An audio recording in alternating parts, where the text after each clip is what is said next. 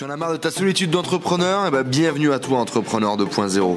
Je m'appelle Enzo, je suis parti faire le tour du monde à la rencontre d'entrepreneurs inspirants qui étaient capables de nous motiver, de nous montrer de l'expérience, des entrepreneurs successful qui viennent partager leur mindset et leur stratégie de business avec nous sur ce podcast. Du coup, t'étais en train de me dire. Décret, mais ouais, vas-y, ouais. Vas-y. T'avais une vraie question de fond pour démarrer cette interview. Comment ils font euh, les tailles? Qui n'ont pas de sacoche pour, euh, pour euh, transporter leur Kindle avec eux dans toute la journée Et tu sais que c'est très français parce que la trois quarts, allez, franchement, la majorité du temps, sans faire de clichés, quand tu vois un mec avec une petite sacoche comme ça, c'est tout le temps un touriste français. Bah oui, parce que tu dis c'est pratique. Où est-ce que je le mets mon passeport? Où est-ce que je mets tout mon argent là, tous ces billets? Tous ces billets. qui, Bah. qui m'envahissent L'avantage, c'est de pas avoir de sous. Comme ça, t'as quelques piécettes qui Ouais, se battent dans ta pas poche. ouais. Pas de sous, pas de Kindle, pas de portable. Et donc, c'est ça la liberté finalement. On, a, on s'est complètement planté, je pense. C'est ça la liberté, les amis. Nous nous sommes trompés. Bon, du coup, bienvenue sur cette petite interview avec Tonton BM. Euh, ça fait un petit moment qu'on s'était vu sur euh, sa terrasse à. C'était où?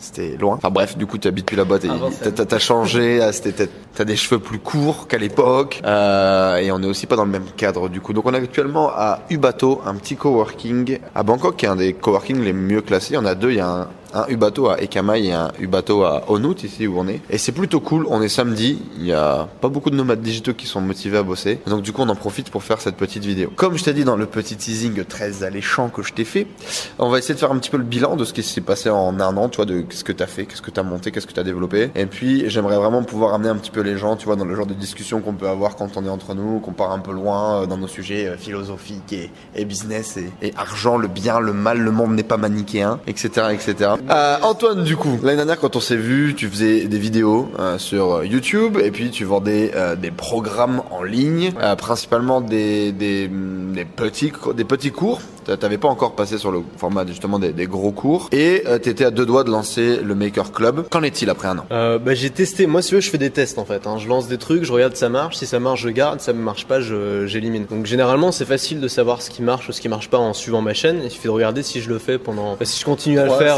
Au bout de quelques semaines, c'est que ça marche. Si j'arrête de le faire, c'est que ça marche pas aussi bien qu'espéré. Euh, Maker Club, c'était vraiment une expérience pour moi parce que je voulais tester ce que ça faisait d'avoir un système à abonnement. C'est la première fois que j'en sais un, modèle à abonnement. Le concept, c'était euh, les gens payaient, je crois, 59 euros par mois et ils avaient accès à quatre petits plans d'action. C'était des mini formations chaque mois, une par semaine. Et ça a plutôt bien marché en fait. J'ai beaucoup de gens qui sont inscrits, mais euh, malgré tout, comme avant, j'en sais des formations toutes les deux semaines. mon chiffre d'affaires a baissé. Il y a eu aussi beaucoup plus de travail au niveau du support, au niveau de l'accompagnement.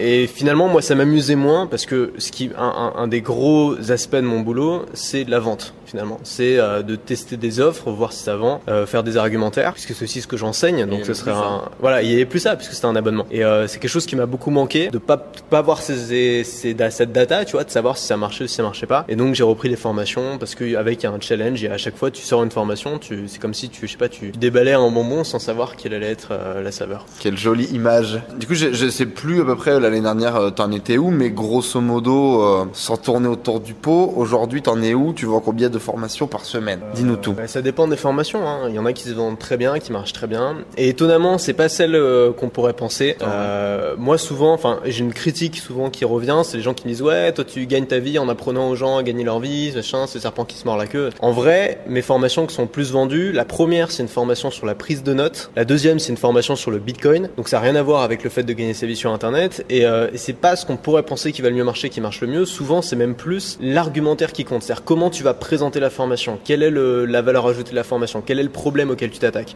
Et donc une formation qui peut paraître aussi chiante que une thématique comme la prise de notes, qui pour beaucoup de gens c'est un truc un peu rébarbatif, je pense que tu peux rendre ça vraiment intéressant en t'attaquant à un problème, en essayant de trouver le, le vrai problème qui est derrière ça. Et donc, euh, et donc ça dépend. Il y a des formations où ça vend très bien, où je fais 100, 120, parfois plus de ventes euh, en la première semaine. D'autres où je fais euh, peut-être 10, 20 ventes, où ça vend pas du tout. Donc ça dépend vraiment. Arrive encore que Antoine Beb fait des flops? Bien sûr, oui. Enfin, c'est vrai, je suis pas une star, hein. Je euh, j'ai pas une audience de fou, euh, j'ai pas non quand même une référence aujourd'hui dans ce business model, dans ta visibilité sur YouTube. Énormément de gens te connaissent. Tu restes quand même une référence des, des gens qui ont réussi à, à monter vite, à créer quelque chose de, de, de, de grand, à créer un mouvement, quoi, un mouvement idéologique presque. Tu vois ce que je veux Je dire sais pas, mais en tout cas, si je faisais plus de flops, ça voudrait dire que je serais, que je resterais dans ma zone de confort. Ça c'est cool. Parce que faire des flops, ça veut dire que tu sors de ce que tu maîtrises. Il y a des formations, je sais que ça marche. Je sais ce que je peux sortir la semaine prochaine en étant certain que ça va faire des ventes. Il n'y a aucun problème. Mais moi, ce qui m'intéresse, c'est tester des trucs sans savoir si ça va marcher ou pas. Et donc, qu'est-ce que c'est qu'un flop pour Antoine BM euh, bah, je sais pas, euh, bah, ça dépend, ça évolue avec le temps. Aujourd'hui, je fais plus de ventes qu'il y a un an ou il y a deux ans, c'est sûr. Ça doit être, euh, je sais pas, 15-20 ventes, c'est pas top.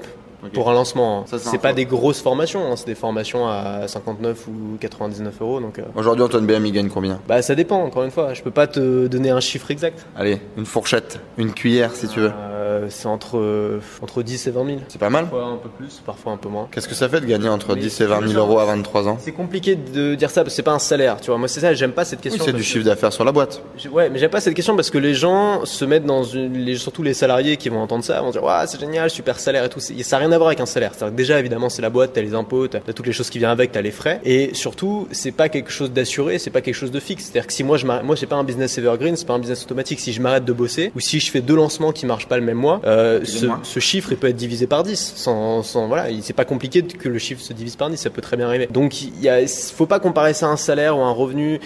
Le plus intéressant c'est euh, ouais, c'est de regarder euh, bah, formation par, par formation, qu'est-ce qui marche bien, qu'est-ce qui marche pas, essayer de garder ce qui marche bien, le répéter et se dire aussi que décorréler vraiment les revenus du mérite. Ça c'est un gros truc aussi, c'est que et les gens ont beaucoup de mal avec ça, j'ai l'impression, et moi j'avais beaucoup de mal avec ça au début aussi, c'est que parce qu'on nous inculque ça à l'école, tu vois, c'est un conditionnement. On nous dit t'as une bonne note parce que tu l'as mérité. Et plus tard, on nous dit t'as un bon salaire parce que tu l'as mérité. Ce qui est complètement faux. Ça n'a rien à voir avec le mérite. Je veux dire, si, si ça avait à voir avec le mérite, ce seraient les gens qui travaillent le plus qui gagneraient le plus. Et il se trouve que c'est pas le cas. Les gens qui gagnent le plus, c'est ceux qui ont monté un système efficace ou ceux qui sont rentrés dans un système créé par d'autres efficaces. Euh, mais les gens qui gagnent le plus sur Terre, c'est des entrepreneurs. Des gens qui ont créé un système, c'est pas les gens qui travaillent le plus. C'est des gens qui travaillent beaucoup plus. Je sais pas, dans ce cas, il suffirait de casser des cailloux toute la journée. Et puis, bon, c'est bien que c'est plus compliqué que ça. Donc, l'important, c'est de trouver un système qui marche. Et quand tu trouves un système qui marche, t'as plus qu'à l'améliorer. Et, euh, et beaucoup de gens aussi, et pareil, je dis beaucoup de gens, mais moi, je l'ai vraiment vécu de l'intérieur, restent bloqués à des paliers de revenus souvent un peu les mêmes. Souvent, c'est 1000, 2000 euros, 3000 autour de là. Moi, je suis resté bloqué presque un an euh, autour de 3000 euros parce que ils se disent, je mérite ce Ah, salaire et mhm. pas plus. Surtout quand t'es quand t'étais étudiant, quand t'étais salarié et que d'un coup t'arrives et tu dis c'est pas possible. Enfin mes amis ils gagnent euh, moins que ça. euh, Qu'est-ce qui je suis pour gagner Ouais. plus, tu vois. Et, euh, et pour se débloquer de ce truc là, ouais. Et pour se débloquer de ce truc là, on c'est pas les stratégies, ce qui est le plus important, c'est le mental. C'est de se dire, ok, peu importe combien je gagne, c'est pas lié à mon mérite, j'ai juste un système entre les mains, et mon but, mon objectif en tant qu'entrepreneur, c'est d'optimiser ce système. Et c'est ça qui m'intéresse. C'est comme un jeu finalement, l'argent ça devient des points. Le but c'est pas de, tu vois, moi je suis pas en mode euh, euh, m'acheter une Lamborghini, une super montre et me la péter, tu vois. Ça peut être amusant de faire ça, je suis pas contre. Mais disons que pour moi c'est pas le but. Pour moi, moi je vois ça comme un système qui me passionne, mon boulot c'est ma passion. L'argent que je gagne, c'est, des points. C'est, ça veut dire que t'as, que t'as fait ce qu'il fallait. Ça veut dire que c'est comme un jeu. Euh, bah, le but du jeu, c'est pas seulement de jouer, c'est de gagner le plus de points possible. C'est ça qui rend le jeu amusant. Et c'est la difficulté qui rend le jeu amusant. Tu gardes la tête sur les épaules aujourd'hui, euh, avec ce nombre de points accumulés tous les mois. euh, Qu'est-ce que ça te fait aujourd'hui de gagner 10 ou de générer, on va dire, entre 10 et 20 000 euros de chiffre d'affaires par mois, ce qui fait dans tous les cas un, business, un bénéfice assez conséquent dans notre business model. Ça fait quoi Par rapport à ton entourage, par rapport à toi Comment tu le vis? Bah, pour moi, ça change rien. Simplement, bon, je peux avoir un meilleur euh, niveau de vie qu'avant. Il y a un truc quand même que j'ai remarqué qui est vraiment dangereux, je dirais, c'est qu'on Par a- contre, ça change rien entre quel palier et quel palier? C'est important, je pense, de le préciser. Euh, non, ça change rien entre le début et la fin. Moi, ce qui m'intéresse, c'est d'avoir des journées dans lesquelles je fais des trucs qui m'amusent. Je préférais, si aujourd'hui, euh, tu me disais, avec le même boulot, tu gagnes euh, 10 fois moins, et c'est ça, ou alors euh, gagner le même, la même somme, mais travailler en tant que salarié dans une boîte qui t'intéresse pas, je préférais gagner 10 fois moins et garder le même boulot. Moi, ce qui m'intéresse, c'est vraiment d'avoir du challenge dans ma journée et de faire quelque chose qui me passionne. Mais sincèrement, je sais que ça fait un peu, les gens ne croient pas quand, mais c'est vrai. Après, euh, il y a Pour, un... pour le, pour le coup, c'est L'argent, c'est du confort. que mon point de vue, mais L'argent, c'est du confort, c'est sympa, tu vois. Mais si tu fais ça pour l'argent, c'est difficile de rester sur le long terme dans ce boulot-là. Je pense. Si tu fais ça dans l'argent, d'ailleurs, je te conseillerais même pas de faire ce boulot-là. Je te conseillerais, je sais pas, de, de faire de la finance ou faire un truc qui est vraiment axé autour de l'argent. Mais ce boulot-là, il est pas axé autour de l'argent, il est axé autour de la passion. Et je pense que l'argent n'est pas une motivation suffisante. Après, c'est sûr que oui, bah t'en profites quand tu gagnes de l'argent. Il y, a un- il y a un danger, moi, que j'ai ressenti très fort, c'est que souvent on a tendance à indexer ses dépenses sur ses revenus. Et moi, j'ai senti, notamment, il y a un- vraiment une variable que je peux prendre qui est très précise, c'est les hôtels. C'est-à-dire que mon premier voyage en Thaïlande, quand j'avais rien, euh, je venais de, de quitter mes études et j'ai lancé mon business et je gagnais que dalle. Euh, je prenais que des hôtels à 10 Moins de euros, 10-15 euros la nuit. Tu vois, ici, bon, c'est un petit hôtel, c'est un hôtel. À moins de 20 Et dollars. c'était ok, c'est-à-dire que c'est pas des hôtels, on peut penser, tu vois. Super en- souvenir. Ouais, on, on pense que c'est des hôtels, mais en fait c'est des hôtels très bien. Ici, des hôtels 10-15 euros, c'est propre, c'est toujours clean, hein, le plus souvent, enfin il y a pas de problème. Et c'était très bien. Et, euh, et une fois que ça a commencé un peu mieux marcher, je prenais plus. Alors je pars toujours en Asie du Sud-Est, hein, des hôtels 20 à et 25. Ouais, 20-30, tu vois. Et, euh, et aujourd'hui, je suis plus autour de 50. Alors que quand t'es ici, encore une fois, alors ça peut être amusant. Voilà, moi comme je, vis, je voyage pas à plein temps, ça m'amuse de temps en temps de me faire des très beaux hôtels. Je fais des vidéos dedans et tout. J'essaie de le rentabiliser. C'est voilà, je, kiffe. Mais euh, mais en, soi, entre un hôtel à 30, un hôtel à, à 100, c'est des petits détails de confort. Mais généralement, plus c'est cher, plus c'est des détails qui s'ajoutent. Tu vois, genre t'as un, je sais pas, t'as as plus de personnel dans l'hôtel, mais moi je m'en fous. Enfin, on s'en fiche de ça. Ce qui est sympa, c'est d'avoir un, un joli cadre. Et finalement, on se rend compte souvent que tu perds pas mal de choses aussi avec ça. C'est-à-dire que souvent là où tu fais plus de rencontres, c'est jamais dans les grands hôtels, dans les hôtels de luxe. Dans les hôtels de luxe, il y a que des hommes d'affaires et des gens qui travaillent et, qui te parlent pas. Là où tu fais le plus de rencontres, c'est dans la petite guest house, ou dans les hostels, tu vois, dans les dans les auberges. Euh, là où tu manges le mieux, souvent, alors ça peut être dans un grand hôtel, on va pas se mentir, mais tu peux aussi très très bien manger dans un petit. Euh, Ah ouais, la petite cuisine à mamie, quoi. Ouais, parfois là où t'as, les, parfois là où t'as les plus beaux décors, euh, un joli jardin et tout. Moi, les, les beaux vraiment décors que j'ai pu avoir pour des vidéos, c'était pas dans des hôtels de luxe, c'était dans les petites guest house, tu vois, qui étaient tenues par une famille, qui avait un super jardin, qui s'était fait décorer un petit. Donc, on a tendance à penser, et je pense, pour moi, c'est le danger, qu'on mérite euh, quelque chose qui correspond à nos revenus. C'est-à-dire, moi, je, je travaille dur pour gagner Donc, de l'argent. Donc, il faut que je me paye un truc bien parce que je le mérite. En fait, on se rend pas compte que euh, c'est pas parce que c'est plus cher que c'est mieux. Parfois, tu perds quelque chose aussi. Et ça, faut pas le perdre de vue, je pense. Donc du coup, ouais, de, enfin, tu, tu, tu as gardé la tête sur les épaules, on va dire, avec l'augmentation et le développement de ton business. Comment est-ce que tu vis ça? Quels ont été ouais, un peu tes, tes, tes challenges, quoi, finalement, au quotidien pour garder ça, un ancrage, on va dire, sur euh, justement euh, kiffer la vie, euh, dépenser de façon cohérente avec ce que tu as besoin et, et pas craquer sur toutes tes envies alors que tu pourrais te les payer? Euh, alors moi cette année, le moyen, meilleur moyen que j'ai trouvé cette année pour vraiment mettre de côté, économiser, c'est me fixer un objectif euh, qui va me demander de mettre de l'argent de côté. Donc mon objectif, j'ai fait une vidéo là-dessus. euh, mon objectif, c'est de pouvoir m'acheter un bureau à Paris. En fait, je veux m'acheter. Alors moi, je veux pas un bureau bureau, je veux un, petit appartement sous les toits, tu vois, une chambre de bonne, que je vais aménager en bureau pour pouvoir travailler, et avoir mon espace à moi. Je veux que ce soit dans le centre de Paris, donc c'est un truc assez cher, et, et je veux l'acheter cash. Je veux pas prendre de crédit. C'est le défi en fait. C'est pareil, je pourrais prendre un crédit, mais finalement, et d'ailleurs ce que tout le monde va te conseiller de faire, mais finalement, euh, je pense que je m'en lasserai beaucoup, beaucoup plus vite. Je pense que c'est pas une bonne idée d'avoir le dessert avant d'avoir le, le repas, quoi. Et, euh, et le crédit, c'est ça.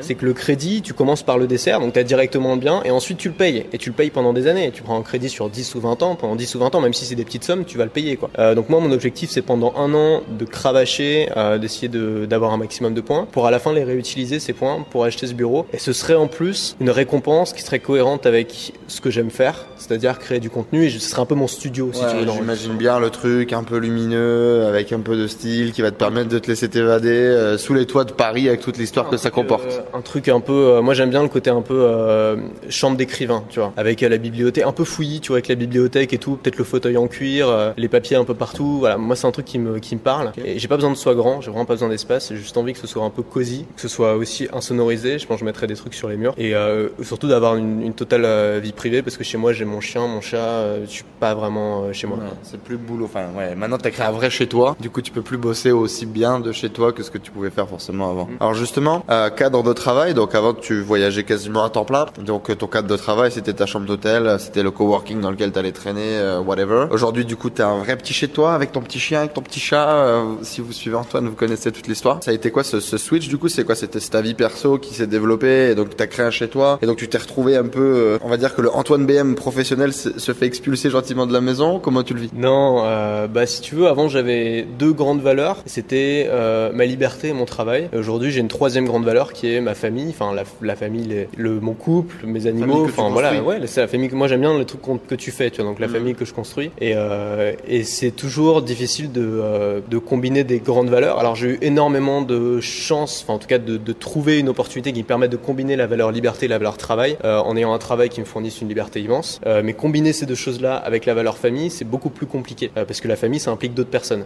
Et, euh, et donc ça nécessite. Moi, j'aime pas le, j'ai pas envie de râler toute ma vie, d'être en mode vieux ronchon qui est jamais content. Donc je cherche une solution. Et ma solution, c'est d'avoir un, un deuxième, un- on va dire un troisième espace. Il y a chez moi, il y a en voyage et il manque un truc entre les deux. Et ça serait ce petit bureau pas loin de chez moi où je peux bosser au quotidien. Cette année, on t'a vu beaucoup, enfin on t'a entendu plus que vu. Euh, tu es passé sur un format podcast et puis finalement là depuis quelques semaines tu reviens à la vidéo. Vidéo ou podcast Euh, pour moi, c'est très clair. Si tu débutes dans la création de contenu vidéo, non pas parce que la vidéo c'est mieux, mais parce que la plateforme qui marche le mieux c'est YouTube. Et YouTube t'offre une audience. Si tu publies beaucoup, il y a forcément des gens qui vont tomber sur tes vidéos. Après, euh, en termes de, euh, en termes, en termes de pure création de contenu, franchement, je préfère le podcast. Parce que moi, ce qui, moi, je suis pas spécialement bon en vidéo. Moi, ma- mon point fort, je pense que c'est intéressant de jouer sur ces points forts. Et je pense que moi, mon point fort, c'est l'argumentation orale. J'ai essayé de faire des vlogs, j'ai essayé de faire des vidéos de drone, j'ai essayé de faire des vidéos de voyage. Il y a des gens qui le font beaucoup mieux que moi, qui sont excellents là-dedans. Et j'ai pas envie d'essayer de me battre sur un terrain où c'est perdu d'avance parce qu'il y a énormément de concurrence et de gens qui sont très forts. Euh, moi, le terrain qui m'intéresse, c'est le terrain de l'argumentation. Et il n'y a pas de meilleur endroit pour argumenter, enfin, il n'y a pas de meilleur format pour argumenter que l'audio parce qu'il n'y a pas de, il y a pas de distraction. Il n'y a rien d'autre que ta voix. Euh, c'est plus facile de faire du contenu quand tu sais que t'es pas filmé. Moi, j'ai vraiment vécu comme ça. Ouais. Et c'est bizarre, hein. Je veux dire, on produit quand même 400 vidéos Ouais, ouais, ouais. et tu ressens quand même toujours cette présence Ah, de la sûr. caméra. Ouais, bien sûr. T'as quelqu'un même qui, hein. qui te regarde. Ouais. C'est comme si t'as une conversation avec quelqu'un profonde et que t'as un troisième gars qui te regarde, quoi. Euh, T'auras pas la même conversation que si t'es seul avec la personne en face. Ouais. Enfin, moi, c'est le sentiment que c'est, comme ça que je le vois. J'aurais cru, tu vois, qu'après 400 vidéos, ça se serait atténué. Et j'ai fait Non, 2-3 non, non, pas du vidéos, enfin, j'ai fait 2-3 contenus sans la cam. Je me sentais beaucoup plus libre. Ouais. Pas le rien même que le de fait, profondeur, ouais, tu vois. mais tu sens rien que le fait de pas la regarder, c'est bizarre. Mais moi, souvent, quand je fais mes vidéos à la maison, je regarde de moins en moins la caméra. Je me rends compte que le fait de pas la regarder, ça, ça m'aide Ouais. à me concentrer, à être moins stressé. Euh, Il y a des techniques dommage après. Ouais. C'est à vous.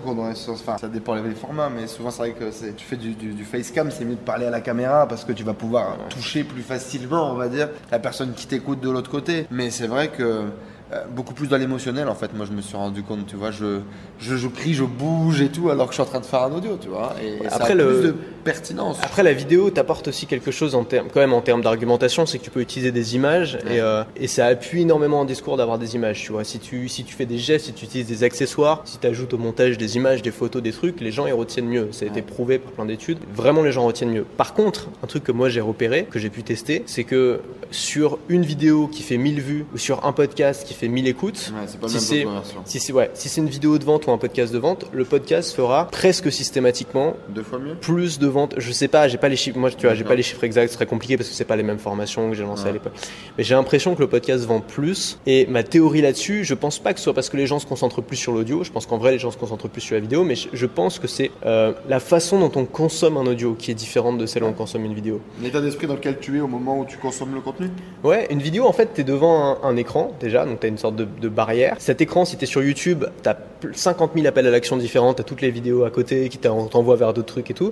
Un système d'onglets qui peut que souvent on regarde une vidéo, on ouvre d'autres onglets, on fait autre chose, donc on n'écoute pas au final. Alors que un audio, un audio, il t'accompagne pendant ta journée. Euh, il t'accompagne en voiture, il t'accompagne quand tu fais la vaisselle, il t'accompagne quand tu fais la cuisine. Et t'as un peu le truc. Moi, c'est comme ça que je consomme les podcasts. En tout cas, c'est je lance un podcast, je pose mon téléphone et je fais autre chose avec mes mains. Ce qui fait que je vais pas, je vais pas zapper. Et donc, si, si par exemple tu fais un argumentaire de vente, euh, le, plus important dans un argumentaire de vente, c'est que les gens l'écoutent jusqu'au bout. En fait, plus les gens restent longtemps, plus tu vas faire de conversions. Et donc, le format du podcast implique, je pense qu'il y a moins de gens qui vont aller l'écouter, mais les gens qui vont l'écouter vont l'écouter plus longtemps en moyenne qu'une vidéo. De toute façon, on en avait déjà débattu un petit peu et, c'est prouvé. Il y a beaucoup de gens qui ont testé les deux formats et qui te partagent qu'effectivement, tu as un niveau de proximité, on va dire, plus développé avec les gens sur le podcast, mais tu as une capacité à faire beaucoup plus de vues sur le format euh, vidéo, que ce soit Facebook ou, ou YouTube d'ailleurs. Et donc, du coup, back to vidéo, c'est quoi ce, plan alors? Et quel type de vidéo du coup? Parce que tu as commencé à m'en dire un petit peu et tu vas pas refaire ce que tu as déjà fait avant. Je me suis fixé un objectif pour cette année euh,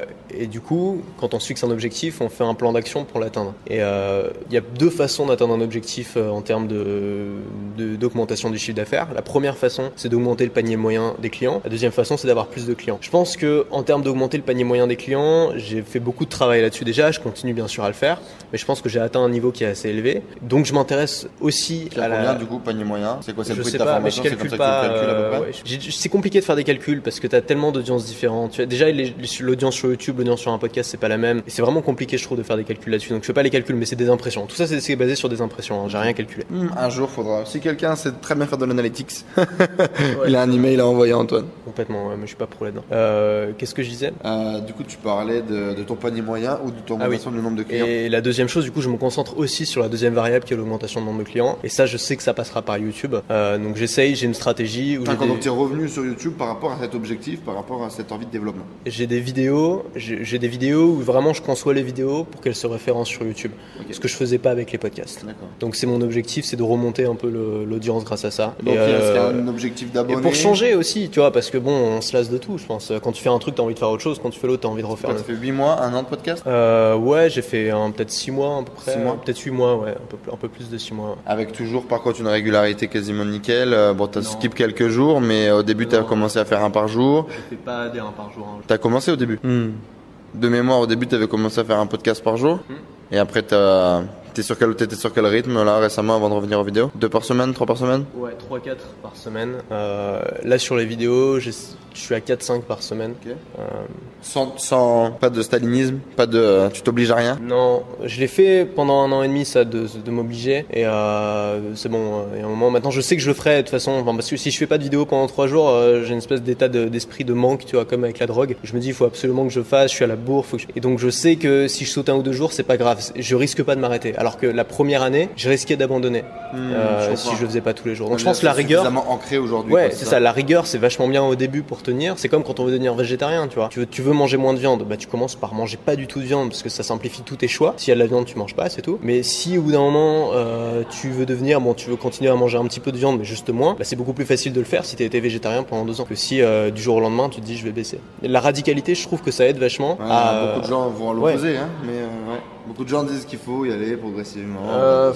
ouais, je sais pas. euh, Mais je suis assez comme toi, moi. Je, je suis d'accord avec cette idée d'y aller euh, à fond, tu coupes tout et Ouais, tu vois moi ce qui se passe. pas quand j'y vais progressivement. Il faut qu'il y ait un- une implication émotionnelle et cette implication souvent c'est soit tout, soit tout, soit rien. Quoi. Ouais, je suis d'accord. Euh, du coup, c'est quoi le stratégie, le- le- la stratégie, le système marketing de BM en ce moment qui, qui fait beaucoup de points? C'est lequel qui, qui te kiffe en ce moment? Il n'y a pas de, il y a pas vraiment de. Ma stratégie, elle est simple. hein. J'en parle dans presque toutes mes vidéos. Ça consiste à, en fait, pour la résumer en deux, en deux trucs, la méthode BM, si tu veux, en trois trucs. J'ai fait une vidéo il y a pas longtemps là-dessus. Euh, la première chose, c'est de faire des, de faire des vidéos toutes les semaines. La deuxième chose, c'est de vendre des formations tous les 15 jours. Et la troisième chose, c'est de tenir sur la durée. Et si tu fais ça, en fait, alors évidemment, il y, a- il y a autre chose. C'est-à-dire qu'il y a la stratégie marketing, il y a la vente, il y a les idées, il y a toutes ces choses-là. Mais en fait, toutes ces choses-là sont des variables qui vont forcément augmenter si tu fais ces trois choses-là. Parce que si tu fais ces trois choses-là, tu vas être obligé de vendre toutes les deux semaines, donc tu vas devoir trouver des nouvelles idées, donc tu vas devoir t'améliorer, donc tu vas devoir améliorer, améliorer ton argumentaire. Tu fais ces choses-là, tu vas, tu vas être obligé de faire des contenus presque tous les jours, en tout cas toutes les semaines, donc tu vas améliorer ta façon de faire. Si tu veux tenir sur la durée, tu vas être obligé de trouver des stratégies qui sont pas, qui sont pas basées sur un piège, qui sont pas agressives, qui sont pas malhonnêtes, euh, donc tu vas t'améliorer aussi de ce côté-là. Donc pour moi, c'est la base en fait. Si tu veux, euh, si, si, c'est ma méthode qui t'intéresse, pour moi la base c'est ça. Je suis assez d'accord d'ailleurs. Et, et enfin, plus on en discute, plus je connais Antoine, et plus je connais plein de créateurs du coup qui ont été entre guillemets euh, créés par Antoine ou qui sont très inspirés de ce qu'Antoine a fait. Et, plus je me dis que c'est, je pense, j'aurais fait ça dès le début, tu vois, ça aurait été génial. C'est-à-dire que euh, si tu commences à créer du contenu mais que t'as pas de vision, que t'as pas de stratégie, etc. La méthode elle est parfaite en fait. Elle est parfaite pour toi parce qu'elle va aussi te mettre dans un conditionnement justement de vente, donc améliorer ton discours de vente. Parce que aujourd'hui t'as beau me dire ouais c'est génial, moi j'ai envie de partager ma passion, etc. Le problème c'est quand tu vas te réveiller dans deux ans avec cette envie de vendre, il sera trop tard. Il sera jamais trop tard bien évidemment, mais il sera trop tard parce que c'est deux ans sur lesquels tu aurais pu te construire toutes les semaines, toutes les deux semaines, tous les mois. Euh, tu aurais pu améliorer ta capacité à vendre, tu aurais pu commencer à habituer ton audience, tu aurais pu commencer à créer plein de choses comme ça. Deux ans après, ça fait un, effet cumulé monstre. Et euh, ouais, je pense vraiment que ce système, euh, si tu as envie de créer du contenu, si tu as envie de commencer à t'intéresser à ce, cette économie de la connaissance, comme on dit, go for it parce que c'est assez simple finalement avec des, des, des grands schémas. Bien évidemment, quand on va rentrer dans le détail et quand tu veux exceller, ben, c'est là où il va falloir être très bon. Mais dans les faits, euh, je connais personne qui l'a tenu plus de six mois et qui vend pas. Donc euh, sûr. efficace. Euh, Il y a un truc aussi, c'est que j'ai l'impression que beaucoup de gens essaient de fuir la création de contenu. Euh, en cherchant des techniques, des stratégies marketing, le nouveau truc qui va marcher en 2018, euh, le truc de la plateforme du moment, est-ce que c'est quoi? Est-ce que c'est la pub Facebook? Est-ce que c'est... Les gens cherchent euh, un moyen un moyen de fuir la création de contenu par tout un tas de distractions. Il faut pas oublier que tout ça, ça peut être bien, mais c'est du- ça, ça remplacera pas le cœur de ton business si tu veux, si tu euh. veux vendre des formations ou être créateur de contenu, le, le cœur de ton business, ça reste la création de contenu. Donc je pense qu'au bout d'un moment, il faut se poser la vraie question est-ce que j'aime ou pas la création de contenu? Et si on n'aime pas ça, on fait autre chose, quoi. Oui, c'est ok, bien sûr. Mais on essayer de s'accrocher avec des petites techniques et tout, alors qu'on n'aime pas la création de contenu, je pense que c'est une erreur. Je pense que c'est aller droit dans le mur. C'est pour ça que moi, j'axe vraiment mon discours autour de ça, autour de le centre, le cœur de ça, c'est la création. de C'est pas le marketing, c'est la création de contenu pour moi. Ouais. Et le reste, ça vient, euh, ça vient aider. Ça vient améliorer la- le plat, quoi. Ouais, ça vient faire épices, prendre. Exactement. C'est c'est- c'est la sauce, ça vient faire prendre le tout. quoi. Euh, top. Euh, Est-ce que j'ai une, autre question? Ouais, du coup, pendant le podcast, tu étais sur un format de productivité vachement en mode la semaine de 4 heures quasiment. Tu avais réussi à réduire ton temps de travail et à être efficace un court laps de temps par jour et ça te permettait quasiment d'être tranquille. Alors, tu pouvais plus te former, faire du sport, enfin, tu faisais ta vie, quoi, mais tu avais réussi, je crois, 2 heures par jour, une heure par jour. Euh, Aujourd'hui, du coup, back to vidéo. On sait très bien que la vidéo, t'as beau faire ce que tu veux, ça prend plus de temps. Et puis, back, t'as des nouveaux objectifs aussi. Ça va être quoi, du coup, l'année d'Antoine BM Ça va ressembler à quoi, là? Euh, j'ai beaucoup aimé euh, le, en effet, essayer de vraiment éliminer au maximum le temps de travail sur le podcast. Et en effet, à un moment, j'étais à une heure par jour, euh, bon, sauf les jours où il y avait une formation. Mais euh, et c'est sûr que la vidéo, c'est plus de temps. Alors moi, chez moi, ça va parce que j'enregistre les vidéos comme je faisais un podcast. C'est-à-dire que j'essaie de pas faire de montage. J'appuie sur, un, je filme avec mon iPhone, tu vois, j'appuie sur un bouton, j'enregistre, je rappuie sur un bouton. Le montage, ça prend 5 minutes. J'ajoute juste un filtre colorimétrique. Ensuite, j'envoie sur Ophonic et Ophonic me l'envoie sur toutes les plateformes. Donc c'est pas tellement plus de travail, mais il y a quand même ouais, il y a la miniature, il y a un travail qui est fait pour chercher des vidéos qui vont fonctionner plus qu'avant, alors qu'avant je m'en fichais un petit peu. Euh, donc euh, ouais, c'est plus de travail, mais après bon, c'est voilà, c'est pas, c'est c'est- c'est mon objectif. J'ai envie de le tenir et ça me plaît de le faire. Donc c'est quoi c'est- Tu vas rester, tu, tu vas te définir quoi? Tu bosses le matin, tu bosses la journée complète. euh, c'est quoi le, le, le- le plan? Bah ça change, j'essaie de, de- j'essaie de trouver mon, le, le truc parfait. Généralement je travaille le matin. Là ce que je faisais avant de partir c'est que je me levais tôt le matin, je me suis levé à 6h tous les matins pendant deux semaines Ah à peu oui. près. Je pense pas que je vais tenir le 6h, je vais tenir plutôt le 7h parce que 6h ça implique que tu plus de vie sociale le soir. Donc 7h c'est mieux et du coup je travaille euh, je travaille plus le matin. Après j'essaie d'aller au sport, Euh, l'après-midi j'essaie de faire d'autres trucs mais je je suis pas en mode non plus mania de la, de la productivité. C'est-à-dire que je fais en sorte de pas faire des choses qui m'intéressent pas comme passer une heure sur le montage ou passer des heures sur euh, je sais pas uploader les trucs partout ça ça m'intéresse pas des masses. Mais par contre, j'ai pas peur de passer du temps sur des trucs qui m'intéressent, qui m'amusent quoi. Pas trop de définition, mais en tout cas essayer de tenir le matin en termes de boulot et puis avoir le reste de ta journée potentiellement pour toi. Quoi. Ok, euh, bah écoute, si vous avez des questions, n'hésitez pas à les mettre en commentaire parce que moi personnellement là, j'en ai plus. Ça me fait vraiment plaisir de te revoir encore une fois puis de pouvoir partager. On avait déjà fait une petite vidéo avec euh, avec les membres du mastermind. Euh, bonne chance du coup pour ce bel objectif euh, financier et personnel euh, d'aller chercher un, un bureau. On grandit quand même, c'est marrant. Je veux dire, il y a un an, c'était Ah, c'est marrant, on visite des pays et, et c'est marrant, on boit des cocos sur la plage et c'est cool. Et, et là, du coup, tu te, tu te structures complètement différemment. euh, et puis dans un an, je sais pas, on verra.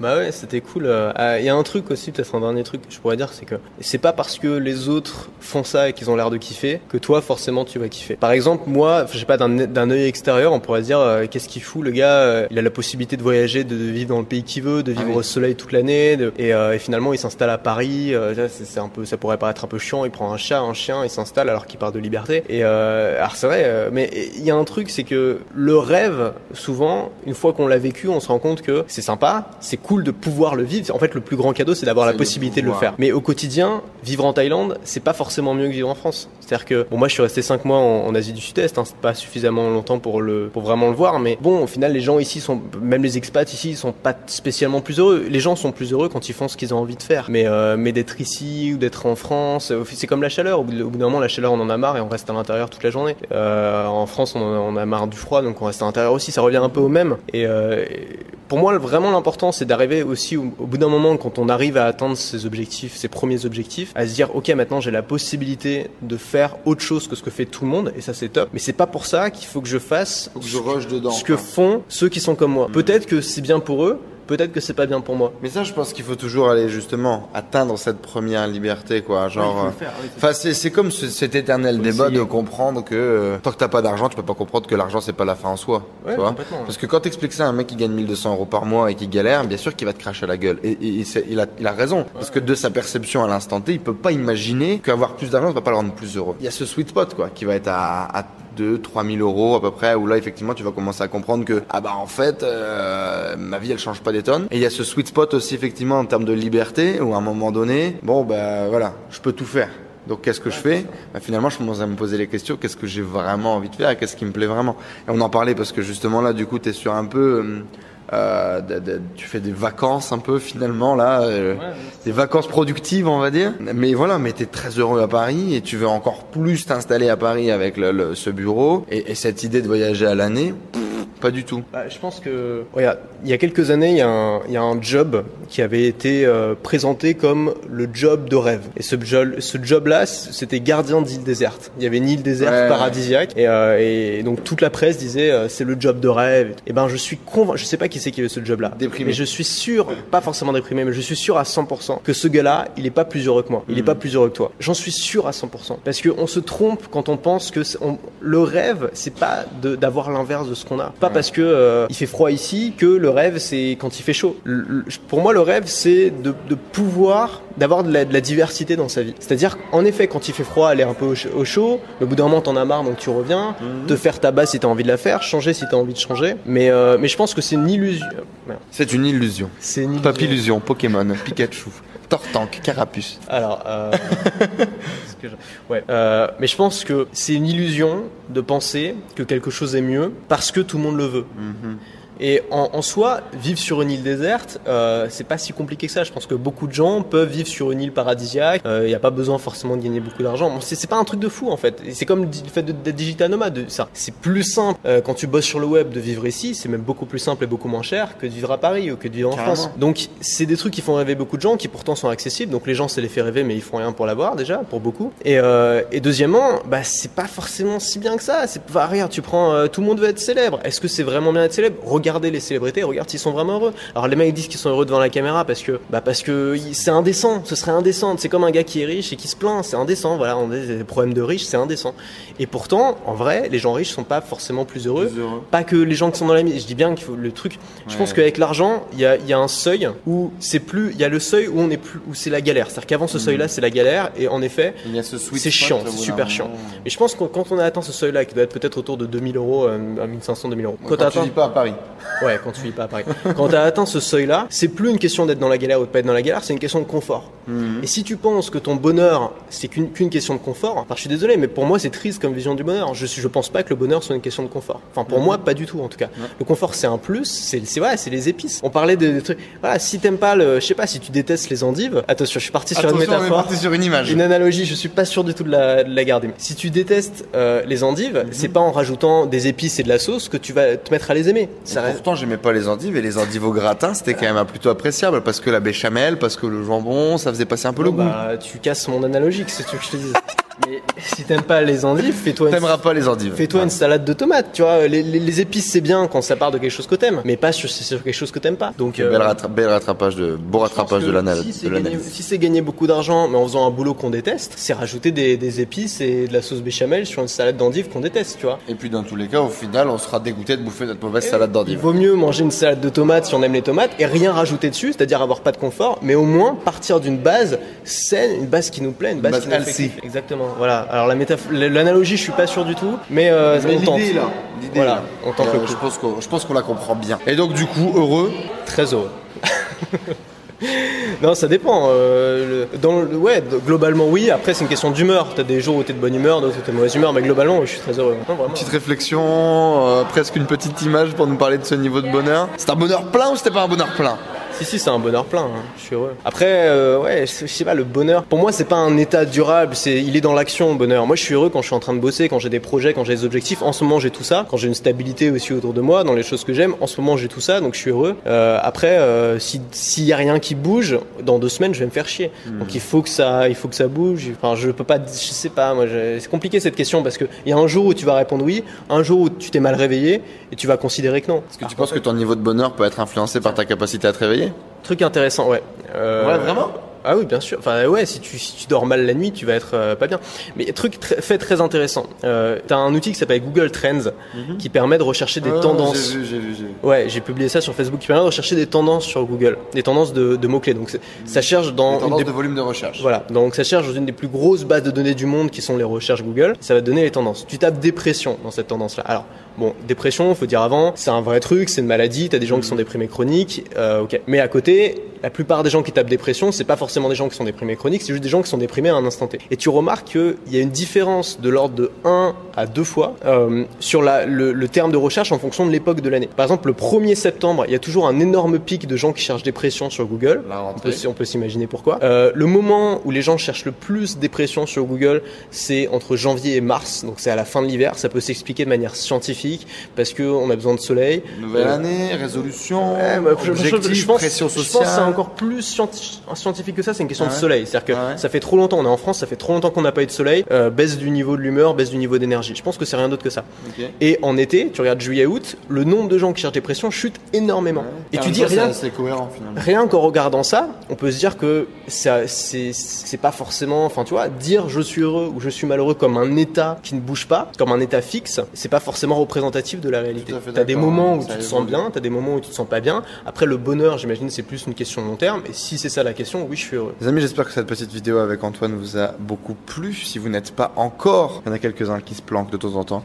Abonnez sur la chaîne YouTube d'Antoine BM, on va vous la mettre là juste en dessous, dans la barre de description. Euh, bon, bah, merci mon pote. Merci à toi, c'était cool. un, un petit mot de la fin? Ouais, bah c'était cool de, de vous voir, de te voir toi et toute ta bande, là, parce que chaque fois que Enzo, faut savoir qu'il connaît absolument tout le monde dans le milieu. Euh, donc si tu si tu passes ici à Chiang Mai, euh, à Bangkok, et que tu vas voir Enzo, t'es sûr de te faire euh, 50 potes euh, dans la journée. Bon. Ça c'est sympa. Bah, c'est cool. Donc merci d'avoir organisé tout ça, et puis euh, et puis bonne euh, bonne continuation à toi. quoi. Les amis, restez libres. Ciao, ciao. Merci à tous d'avoir suivi ce podcast. J'espère que vous passez un agréable moment avec les entrepreneurs 2.0. J'espère que cette interview vous a inspiré. N'hésitez pas à nous laisser un avis sur iTunes. Cela nous aide vraiment à partager le message, à faire grossir la communauté d'entrepreneurs 2.0 et à aller chercher tout le temps de plus en plus de gros entrepreneurs avec des histoires extraordinaires à partager pour vous inspirer au quotidien. N'hésitez pas à laisser également vos messages sur le groupe Facebook Les Entrepreneurs 2.0, vos questions, vos partages, vos histoires. Cela nourrit toute la communauté. Je vous remercie encore, je vous dis à très vite. Ciao ciao